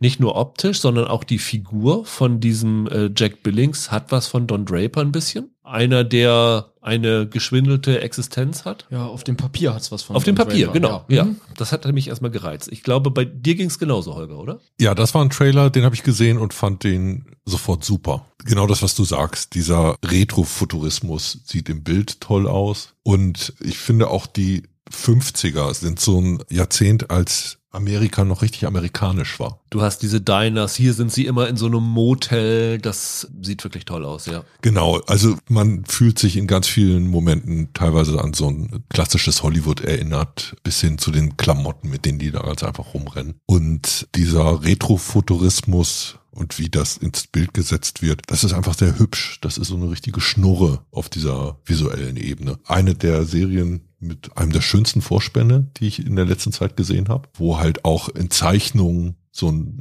50er-Jahres-Stil mit stark geschwungener Schrift richtig ausgelebt wird. Und die Story selber ist fast so eine klassische, der Vertreter als Hochstapler-Geschichte. Es gibt so einen ganzen Pool an Filmen und an Einflüssen, an die man sich erinnert fühlt. Catch Me If You Can ist einer Äh, definitiv. Catch Me if, if You Can, aber da ist genauso Big Fish ganz stark drin, da ist Pleasantville ganz stark drin, da ist Tin Man ganz stark drin und ab da startet dann die Billy Crudup Show. Ja, Billy Crudup ist jetzt äh, offensichtlich fest bei Apple unter Vertrag. Nach Morning Show darf er jetzt hier auch mitmachen, ist auch als Produzent hier in dem Ganzen involviert gewesen. Michael, hattest du auch alles von der, also die Staffel komplett schon gesehen oder wie weit hast du geguckt? Ich habe vier Folgen gesehen, fünf. Okay, Holger, du hast sie komplett gesehen ich habe auch, sie ne? komplett gesehen. Ich habe ja. sie auch komplett gesehen. Dann fange ich doch mal mit dir an, Holger, dass du sie komplett gesehen hast und ja ein gewisses Interesse dran hattest. Hat die fertige Serie deine Wünsche erfüllt, die du daran hattest? Nee, ich hätte mir die geiler vorgestellt. Ich hätte gehofft, dass sie besser wäre. Womit ich aber nicht sagen will, dass das eine schlechte Serie ist. Ich finde, die kommt nicht so richtig in die Pötte. Sie hat aber ihre Qualitäten, die aber stärker ausgespielt werden in der zweiten Hälfte. In dem Fall ist es die achte Folge, die ich äh, ziemlich toll fand, weil es da zwei Konfrontationsszenen gab. Und ich finde Billy Crudup in der Rolle fantastisch. Ich finde ihn richtig gut. Und ich finde, dass das richtig schwierig ist, was er da zu machen hat, weil Hochstapler und das Inszenieren von Lügen oder der Selbstbetrug und das Glauben der einzelnen Lügen, der spielt die ganze Zeit mit einer doppelten Ebene. Wir müssen wissen, dass er weiß, dass das Müll ist, was er gerade erzählt. Das muss er darstellen. Und du musst als Zuschauer glauben, dass die Leute Auf ihn reinfallen. Genau. Gleichzeitig muss er total überzeugend sein. Da ist das auch toll, wenn man alte Filme sieht, dann haben diese Figuren im, im Design und in der Art und Weise, wie die auftreten, etwas total Unmittelbares und etwas Naives. Da war Schauspielerei noch in anderer Art und Weise so ein Rollenspiel. Und das ist quasi wie so ein Tonfall der 50er. Und was die Serie wirklich schafft, ist, das wieder hervorzukramen. Es gibt da halt wirklich Momente, wo man denkt, ja, das hätte Cary Grant auch nicht anders gespielt, so ungefähr. Also wenn er besonders einschmeicheln und ölig sein muss in der Szene gerade. Das geht aber weiter, das betrifft letztendlich das gesamte Figurenensemble. Die Art der Schauspielerei, die hier abgerufen wird, trifft diesen Ton der 50er extrem gut, weil alles wirklich so aussieht, als ob Menschen gerade in einer Rolle sind. Das fand ich gut, fand ich konsequent. Die Frage ist eher, ob diese Geschichte selber so richtig trägt. Und da war ich mir bisschen unsicher. Wie gesagt, ich finde sie gar nicht unbefriedigend am Endpunkt der Staffel. Ich hatte mir mehr davon versprochen, weshalb es so am Anfang, aha, man schaut äh, erstmal dieser ungewöhnlichen Tonalität zu, schwelgt so ein bisschen in dieser Ausstattung, in diesen Bildern. Dann gab es für mich so ein kleines Tal, weil ich dachte, oh, die Geschichte kommt für mich nicht so richtig in Gang. Und das Material, das sie dann aber haben, das, was sie dahingestellt haben, das bringen sie im Rahmen dieser Erzählung dann ziemlich konsequent zu Ende. Ich habe die jetzt nicht ungern gesehen, nur wie gesagt, ich hätte sie gerne noch besser gefunden.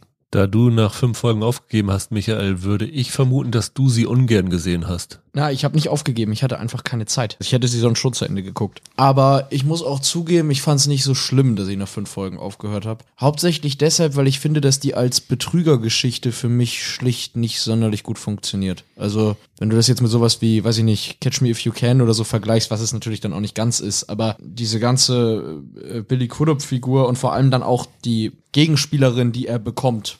Alison Pill, genau. Das hat für mich nicht so richtig funktioniert. Um ehrlich zu sein, eigentlich bei diesen Geschichten will ich doch zumindest ein bisschen in Versuchung geführt werden, auf der Seite von dem Typen zu sein und zu sehen, wie der sich wieder aus der nächsten Nummer rauswindet oder so. Aber eigentlich, ich fand die Pill sehr sympathisch und hab gehofft, dass er schnell auffliegt und sie aus der Nummer rauskommt. Für mich hat das als Betrügergeschichte gar nicht funktioniert, von Anfang an nicht. Ich bin überrascht, dass du den Kurup jetzt so hoch gelobt hast, weil ich finde weder seine Rolle sonderlich einnehmend noch ihn tatsächlich so charismatisch, dass ich nachvollziehen kann, warum die Leute auf den reinfallen. Ich glaube nicht, dass es darum geht. Okay.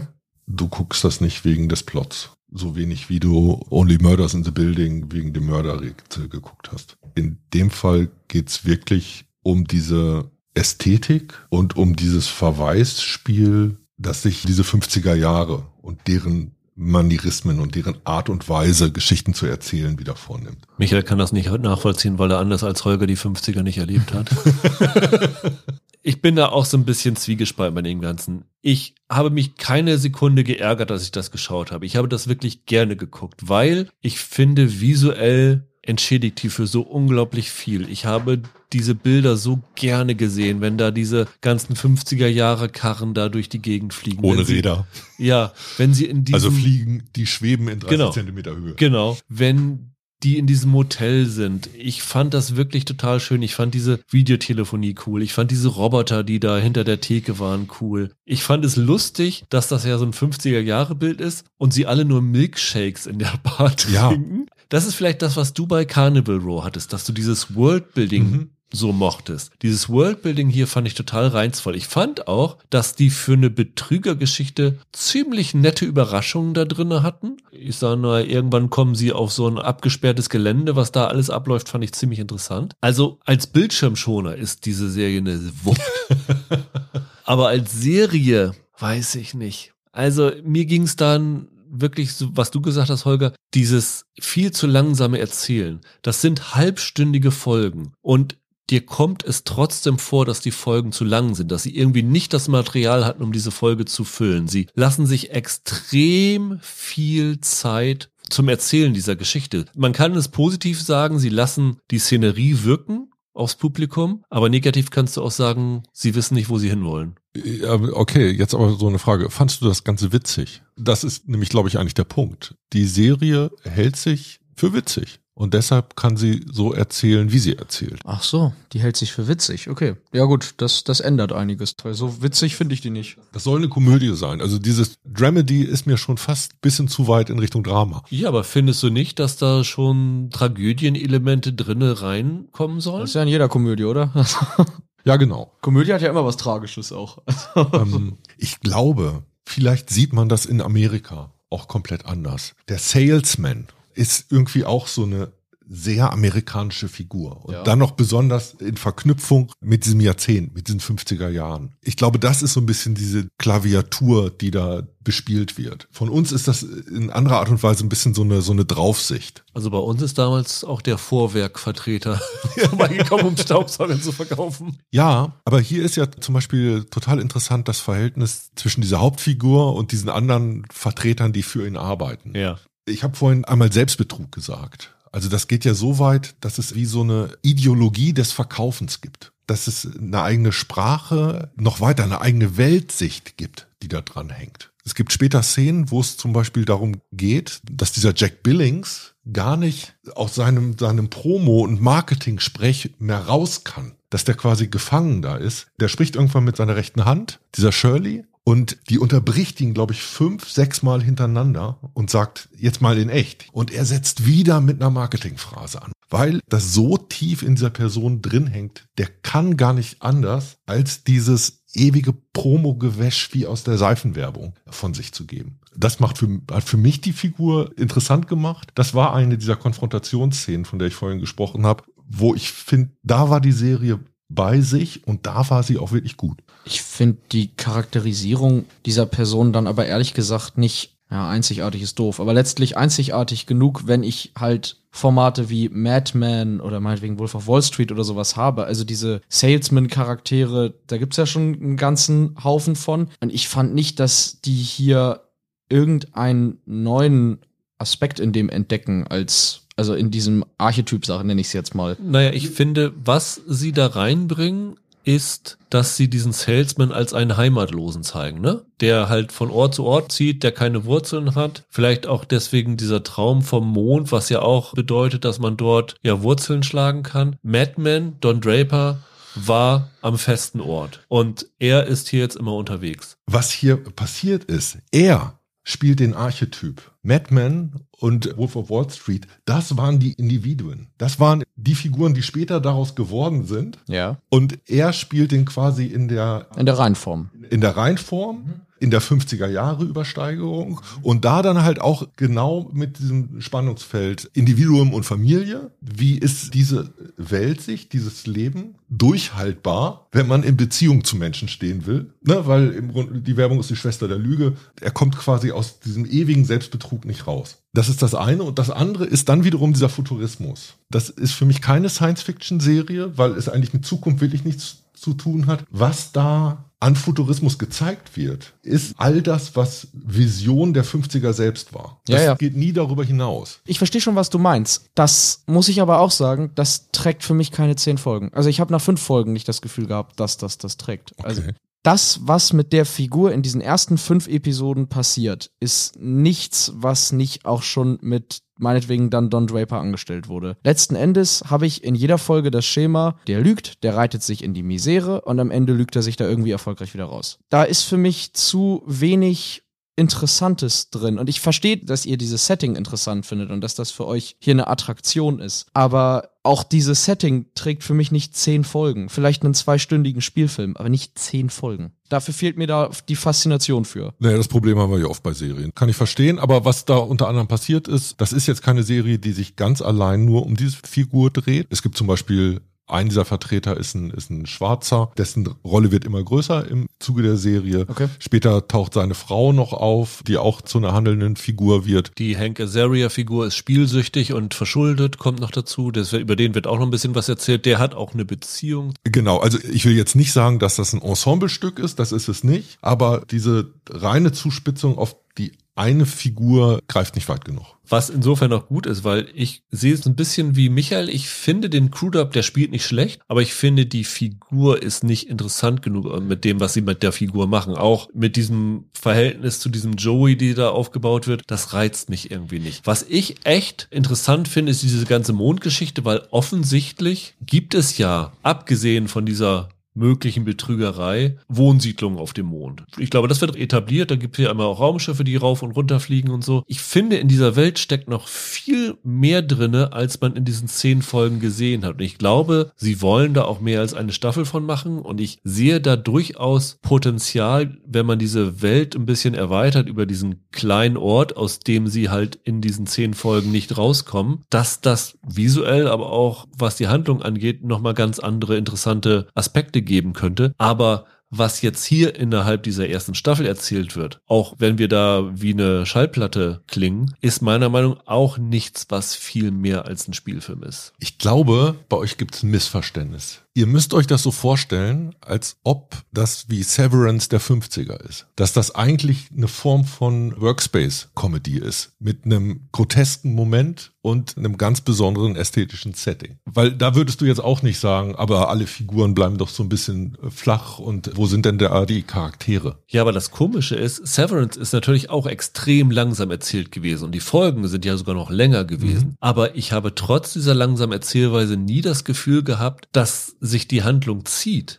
Ja, Hier okay. habe ich das Gefühl gehabt, dass sie irgendwie nicht mehr zu sagen haben, als was also, da gesagt ja, wird. Äh, da bin ich wieder bei dem, was ich vorhin gesagt habe. Da schaut man nicht wegen der Handlung. Ja, ja. Also wie gesagt, optisch ist das für mich toll, aber ich habe mir genau wie du da mehr von versprochen. Bei Severance sind für mich mehr Elemente drin, die tatsächlich auf eine, vielleicht einfach in der Präsentation auf eine Art und Weise neu wirken. Das hier ist ein Spoof auf das Suburbia der 50er und das selbst mit diesem Retrofuturismus ist nicht wirklich neu. Blöd gesagt, die Eisenhower-Jahre so ein bisschen auf, gerade halt in den Suburbs, ein bisschen auf links gebürstet. Dafür ist es mir dann nicht frisch genug vielleicht oder irgendwie noch ausgeflippt genug. Ja, okay. Ich sage aber, wenn du Trump und die Republikaner verstehen willst, ist das die wichtigere Serie. Als Severance. Ja. ja, meinetwegen. Also ich bin wirklich sehr gespannt, wie das angenommen wird. Ich habe jetzt so von den US-Kritiken ausgehend das Gefühl, dass die Serie nicht so überragend aufgenommen wird. Es gab ein paar positive. Ich glaube, die Mehrheit ist so, Äh, wir, wir wollen sie eigentlich mögen, aber so richtig können wir sie nicht mögen. Das ist so ein kleineres Ding. Ich glaube, das, Ja. das wird komplett unterm Radar bleiben. Ein bisschen füllt damit Apple so sein Programm auf. Das sehe ich auch so. Wobei bis in die, in die Nebenrollen eigentlich sehr hübsch besetzt. Ja. Ne? Also Jackie Weaver kommt als die, die Mutter von Jack Billings vor. Dieser W. Earl Brown taucht mal wieder auf. Der ist dann Geldeintreiber. Den habe ich auch schon lange nicht mehr gesehen. Also es ist schon sehr speziell. Das ist keine Frage. Sehr speziell ist auch Tales of the Walking Dead, Michael, unsere letzte Serie für heute. Eine Anthologie, sechs Folgen, a 45 Minuten sind die ungefähr alle lang, Ja. die abgeschlossene Geschichten aus dem erweiterten Walking Dead Universum erzählt. Warum ist die speziell? Ich meine, die Überleitung war super. Es hat, ich, du hast mich gecatcht, aber. Nein, nein. Die ist insofern speziell, weil bei Walking Dead ja nun viele wie schon längst ausgestiegen Ja, sind, die ja, ja. nicht Mhm. Michael Hille heißen. Und da jemanden jetzt nach, wie viel sind es gewesen? Elf, zwölf Staffeln? Äh, elf Staffeln sind es Nach gewesen. elf ja. Staffeln Walking Dead, nach fünf, sechs Staffeln Fear the Walking Dead? Es sind sieben gewesen, glaube ich. Sieben, sieben oder acht. mein Gott. Ja. Noch jemanden irgendwie dazu zu bringen, noch mehr Walking Dead sich anzuschauen, das ist schon dann doch eher auf eine spezielle Zielgruppe. Ja, oder für, für die armen Trottel, die es beruflich wegen machen. Gar nicht freiwillig, ja.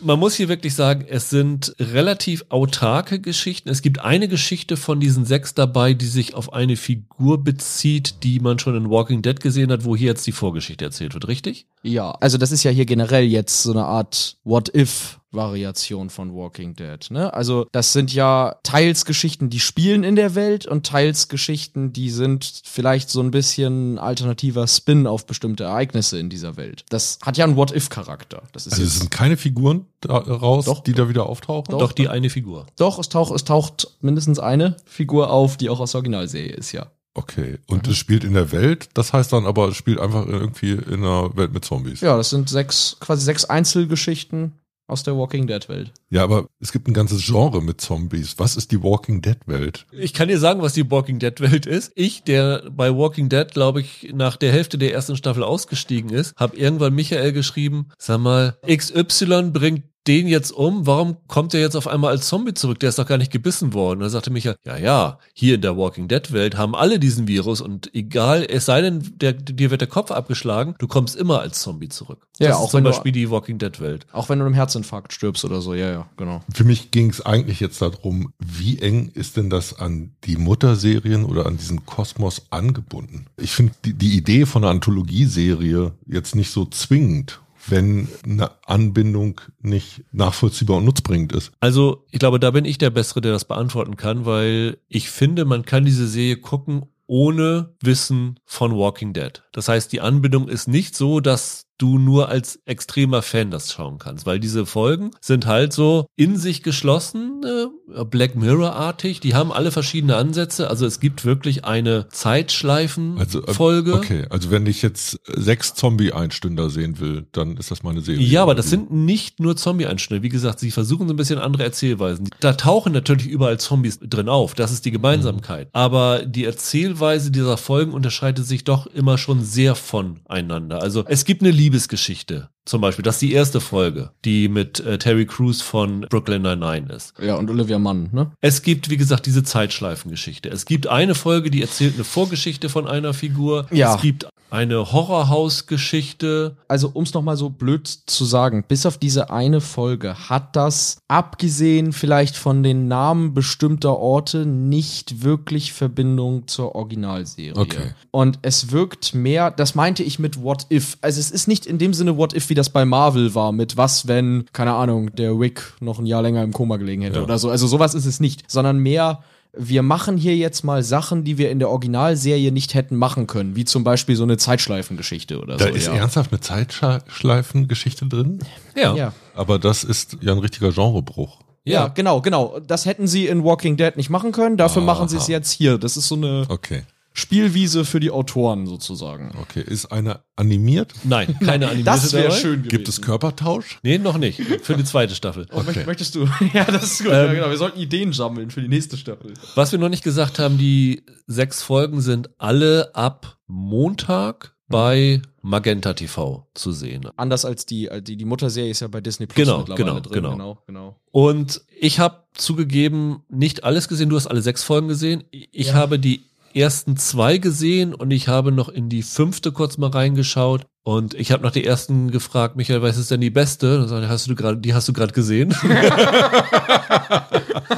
und da war meine Motivation nicht so groß, da noch weiterzuschauen. Und ich muss aber sagen, als ich diese erste Folge angefangen habe, war ich sehr, sehr positiv gestimmt, weil das geht halt los mit dieser Terry Crews Figur, der lebt da unterirdisch in so einem Verlies, so wie so ein Prepper mit seinem Hund. Und dann sehen wir so die ersten fünf bis zehn Minuten seinen Alltag mit seinem Hund. Und irgendwann stirbt dann der Hund. Und er beschließt dann, weil er jetzt alleine ist auf der Welt, eine Frau zu suchen auf dem anderen Ecke der USA, mit der er online Kontakt hatte. Ja, genau. Hat irgendwie offensichtlich seinen WhatsApp-Chat als Buch ausgedruckt Ja. und versucht anhand dieses Chats rauszufinden, wo sie lebt. Er will Und- halt nicht mehr einsam sein. Genau. So. Und die dann zu finden und macht sich dann auf dem, auf dem Weg. Und das ist dann halt eine Roadtrip-Geschichte durch so eine Zombie-Landschaft. Bei diesem Roadtrip lernt er halt diese Olivia Mann-Figur kennen. Die sind sich dann nicht so ganz grün, ein bisschen widerspenstig, so widerwillige Weggefährten. Und ich fand, das hatte eine ganz coole Dynamik. Und dann kommen halt die letzten zehn Minuten und da reißen sie alles wieder mit dem Arsch ein. Und da, da habe ich gedacht, naja, wenn das die beste Folge ist, so groß Ja. ist meine Motivation nicht. Aber was so die ersten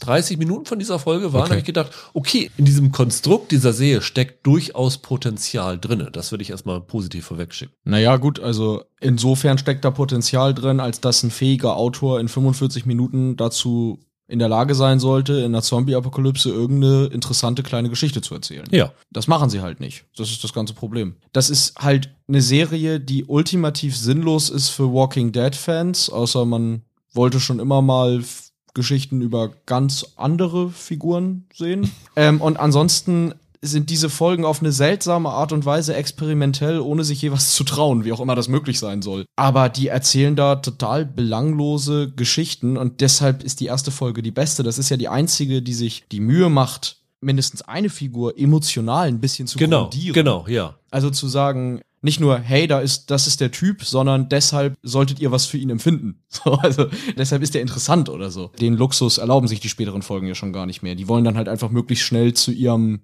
kleinen Kniff kommen. Genau, die zweite Folge ist dann diese Zeitschleifengeschichte Genau. mit Parker Posey als eine der Hauptfiguren. Und da ist der Fokus halt auf diesen erzählerischen Gimmick und nicht auf den Figuren. Und das macht diese Folge dann ein bisschen weniger nahbar. Das ist dann schon ein kleines Problem. Übrigens, äh, vielleicht ist der bessere Vergleich nicht What If, sondern vielleicht ist der bessere Vergleich American Horror Stories, die ja auch Folgen hatten, die sich an die Serie anbinden, aber auch andere, die halt nur dieses Horrormotiv in sich hatten. Ja, stimmt, genau. Das ist eigentlich eine Serie, bei der man sich hinterher fragt, wer soll das gucken?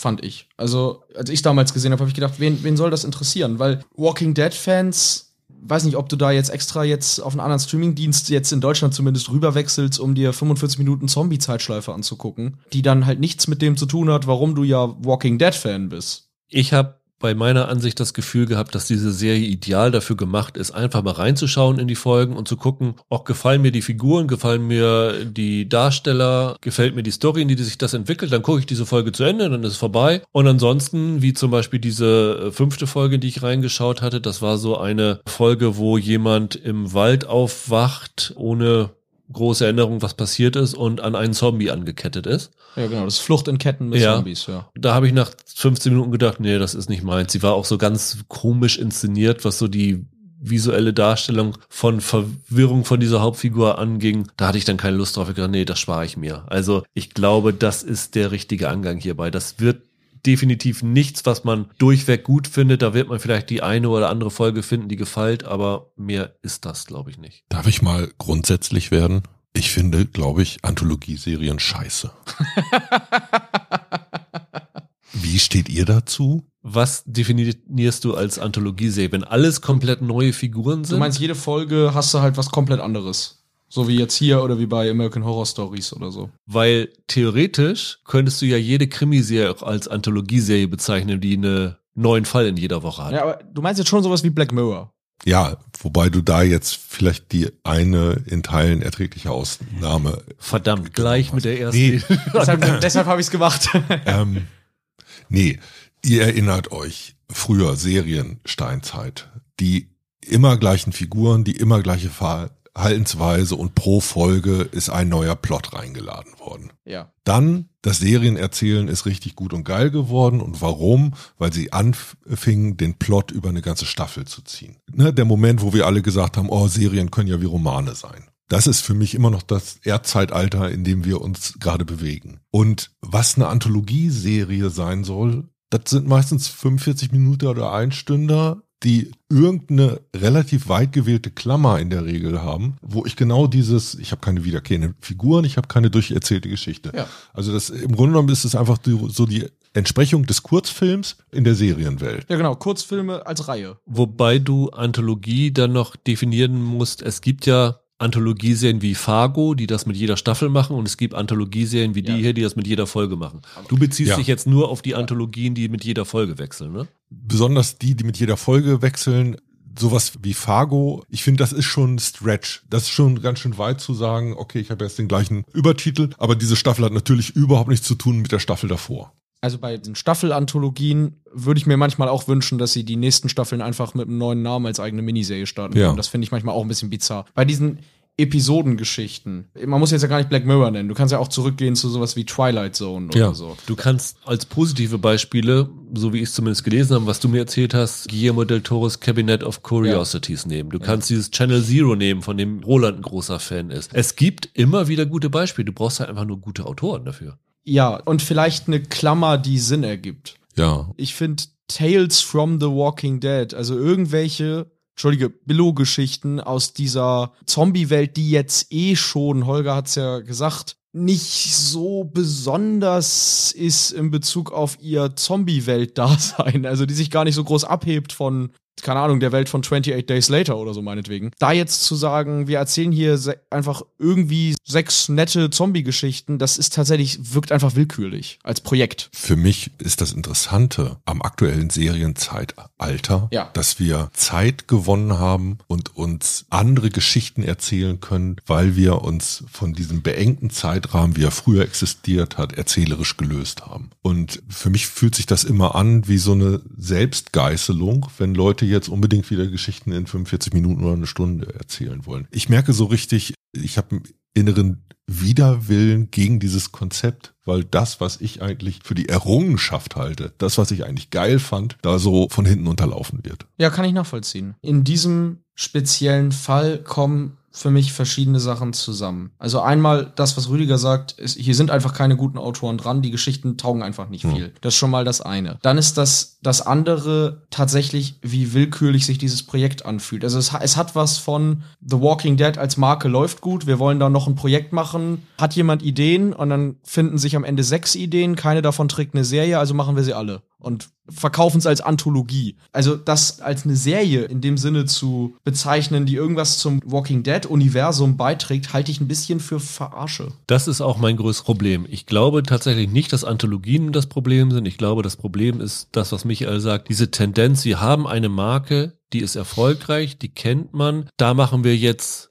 ein Extended Universe mit X Serien draus, was jetzt äh, Billions macht, was jetzt Bosch macht, was Yellowstone halt erfolgreich vorgemacht hat. Das versuchen sie jetzt mit Walking Dead und da sind halt echt immer viele, viele Rohrkrepierer dabei und das ist einfach enttäuschend. Also ist das Problem eher die Verwertungslogik, ja. der ja. das heute unterworfen ja, genau. ist, dass sie die Kuh melken bis Blut kommt. Du weißt, ich habe eine Walking Dead Serie, AMC macht die, sie wissen, mhm. okay, Walking Dead kennt man im Ausland, da kann ich schon jede Menge Geld generieren mit irgendwelchen Auslandsverkäufen, mehr als als wenn ich sie Zombies by Night nenne. Oder Ja, so. genau. In, in dem Fall, äh, das ist ja wie gesagt schon der, die vierte Serie aus diesem Kosmos. Ja. Es hat wirklich was von, jetzt haben wir nicht mal mehr eine Idee für noch einen Ableger und machen aber trotzdem einen. Wenn wir bei Anthologien sind, was an sowas wie Black Mirror ja geil sein kann, ist, dass du dir gute Sci-Fi-Autoren holst oder nimm Love, Death and Robots oder was auch immer und sagst, ihr habt jetzt hier quasi unter dem funktionierenden Namen Black Mirror die Chance, in 60 Minuten mal was zu erzählen, was ihr woanders nicht erzählen könntet. Das ergibt für mich in Tales from the Walking Dead aber nur Sinn, wenn man dann entweder viel